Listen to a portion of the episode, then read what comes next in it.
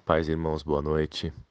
É, hoje eu fiquei de trazer a palavra de Levíticos 26, 27, Hebreus 10 e Salmo 112. Fazer uma breve oração. Ó Deus Pai Todo-Poderoso, Criador de tudo, de todos, Criador da consciência, da alma.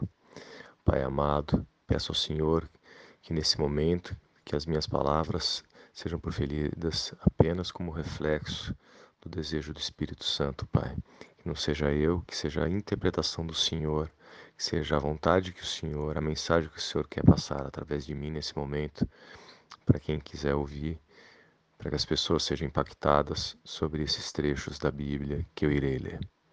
Que assim seja. Amém. Em Levíticos 26, 27, três trechos me chamaram muita atenção. É, o primeiro deles é uma reflexão, né? Que é a gente começa o Levíticos 26 dando uma mensagem clara, absolutamente clara, sem margem de interpretação. Né?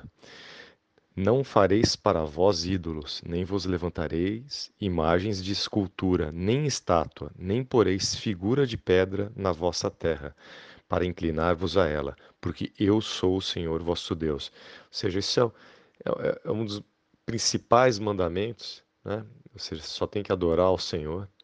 É uma coisa tão, tão simples e clara e tão desobedecida, né? principalmente na, dentro da Igreja Católica, a gente vê isso, né? como esse mandamento é totalmente é, deturpado ah, em quem é, porta a, a voz do Senhor, né? quem se, se posta como porta-voz do Senhor aqui na Terra. Né? E posso dizer isso de figurinha, porque eu fui muito tempo católico e muitas vezes eu me curvei, muitas vezes é, orei para santos, né? É, esse fim de semana, recentemente tive numa igreja que foi erguida pelo meu pai, em homenagem a São Judas Tadeu, para curar de uma doença e ele acabou morrendo dessa doença, né? anos depois, enfim. A volta, né? Volta, ou seja, não tem a oração não sobe aos céus, né? Fica ali, né? Fica presa na imagem, e a imagem que é, que é a deturpação, que é o mal né, que está nela. Então, é, isso é apenas um, um, pensamento, uma reflexão, né? Como, como essa falsidade, falsos profetas ainda circulam entre nós de uma maneira violenta. Né? Um segundo trecho que me chamou muita atenção, que é no 26,15, que ele fala que se você rejeitar os meus estatutos, você vai invalidar o meu conserto. Ou seja, o pecado, né, quando você comete o pecado, você está invalidando o conserto dele. O que me faz refletir que a passagem nossa sobre a terra, ele está nos consertando. Né? A gente nasce no pecado e ele usa a, a, a nossa, o nosso tempo de vida, ele usa as barreiras que vão surgindo, ele usa é, todas as, a, as imposições, todas as, as é, situações que é, vão ocorrer na nossa vida como teste mesmo, né, para consertar a gente.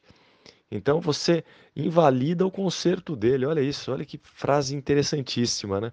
Se a gente não seguir a, as leis, a, a gente está invalidando o conserto dele. E a última coisa que me chamou a atenção foi no, no Levítico 26:30, onde ele fala: é, A minha alma se enfadará de vós, ou seja, se vocês é, ficarem é, no pecado, a minha alma, ou seja, a alma de Deus, e aí a gente percebe como a gente é feito a imagem e semelhança dele mesmo. Né? Aqui ele está afirmando que ele tem alma. Né? Então ele tem uma, um, um, um, um dentro dele essa, essa, é, essa, é essa mesma essência que a nossa. Né? Ou seja, Deus, é, olha que coisa incrível, né? Nós somos, nós temos na nossa trindade também humana, a gente tem a, a, a mesma essência de Deus. A gente tem uma alma também. Ele também tem essa alma que nos dá essa conexão ainda maior com Ele, né? Isso é fantástico em Levítico.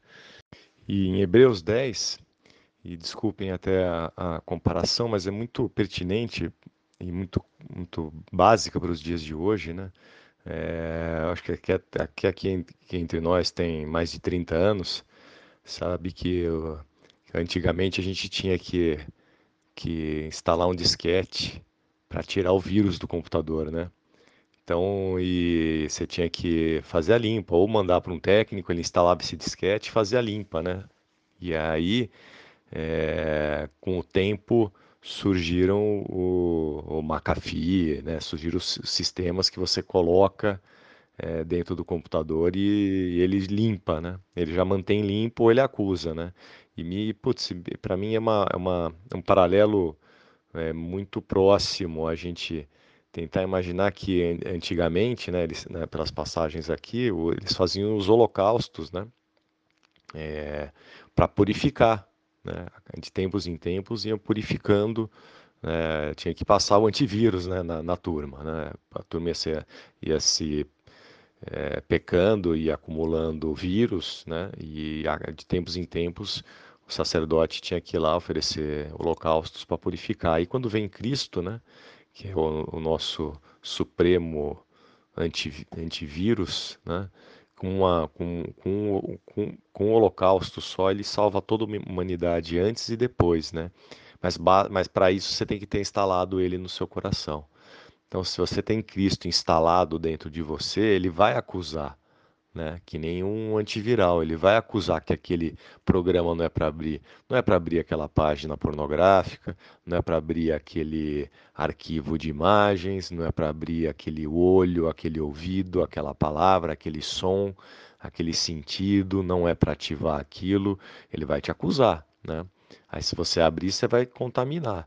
Aí se você contaminar, aí você vai ter que ou rodar o antivírus de novo, né? Ou entrar em oração, jejum, e pedir perdão, né, rodar de novo, ou, ou você vai acabar perdendo a validade do antivírus que está dentro de você, né? E é, então acho que é, é, é, muito pertinente. Me veio isso em mente, parece meio jocoso, mas é bem simples da gente entender, né? Que Cristo é o nosso antivírus e o vírus está vindo vem de qualquer lado, né? E, inclusive vírus reais que danificam o nosso organismo, né? É, não só os mentais, não só os, os, pecaminosos, mas aqueles que vão destruindo a gente de dentro para fora, né?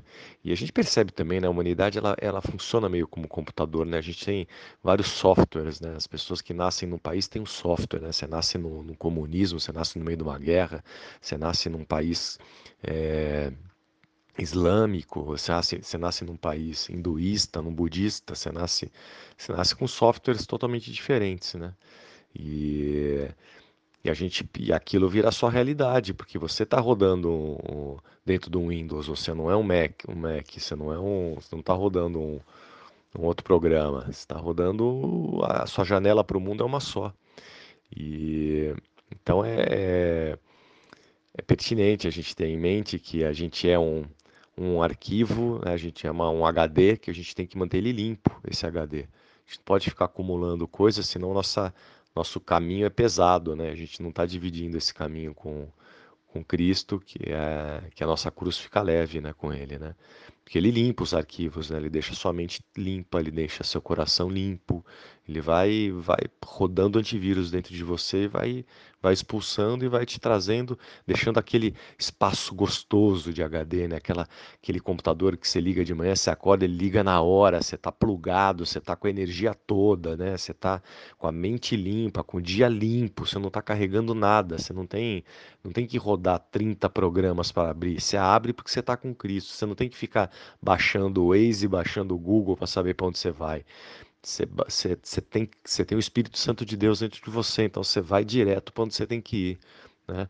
Você, você tem uma, uma, uma alma né, limpa, né? você tem um HD totalmente puro, né? limpo, tá ali, tá, tá pronto para arquivar coisas boas e te levar para para para o para todo para a eternidade, né? Inclusive para salvar, né? Para ter sua, sua alma salva, né? No final de tudo, você tem que salvar as coisas. Então, desculpe o paralelo, mas acho que é bom, legal para a gente lembrar.